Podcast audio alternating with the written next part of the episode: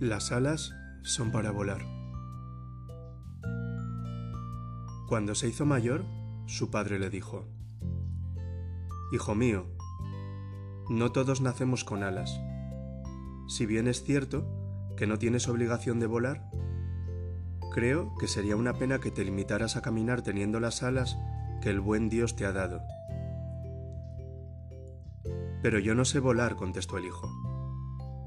Es verdad, dijo el padre, y caminando lo llevó hasta el borde del abismo de la montaña.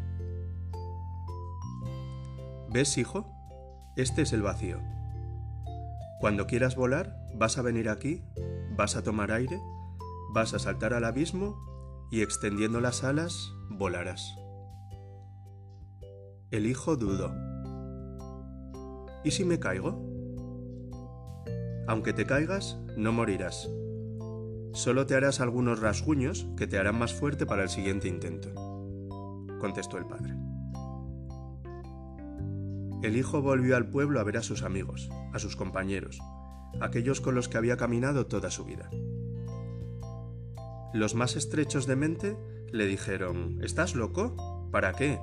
Tu padre está medio loco. ¿Para qué necesitas volar? ¿Por qué no te dejas de tonterías? ¿Quién necesita volar? Los mejores amigos le aconsejaron. ¿Y si fuera cierto?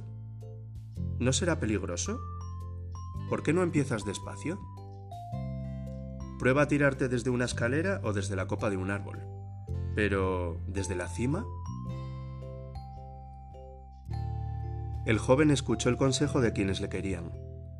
Subió a la copa de un árbol y llenándose de coraje, saltó.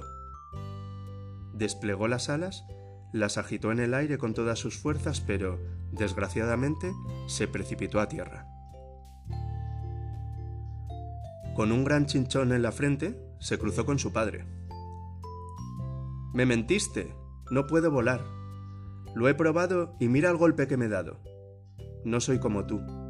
Mis alas solo son de adorno. Hijo mío, dijo el padre, para volar hay que crear el espacio de aire libre necesario para que las alas se desplieguen. Es como tirarse en paracaídas. necesitas cierta altura antes de saltar. Para volar hay que empezar asumiendo riesgos. Si no quieres, lo mejor quizás sea resignarse y seguir caminando para siempre.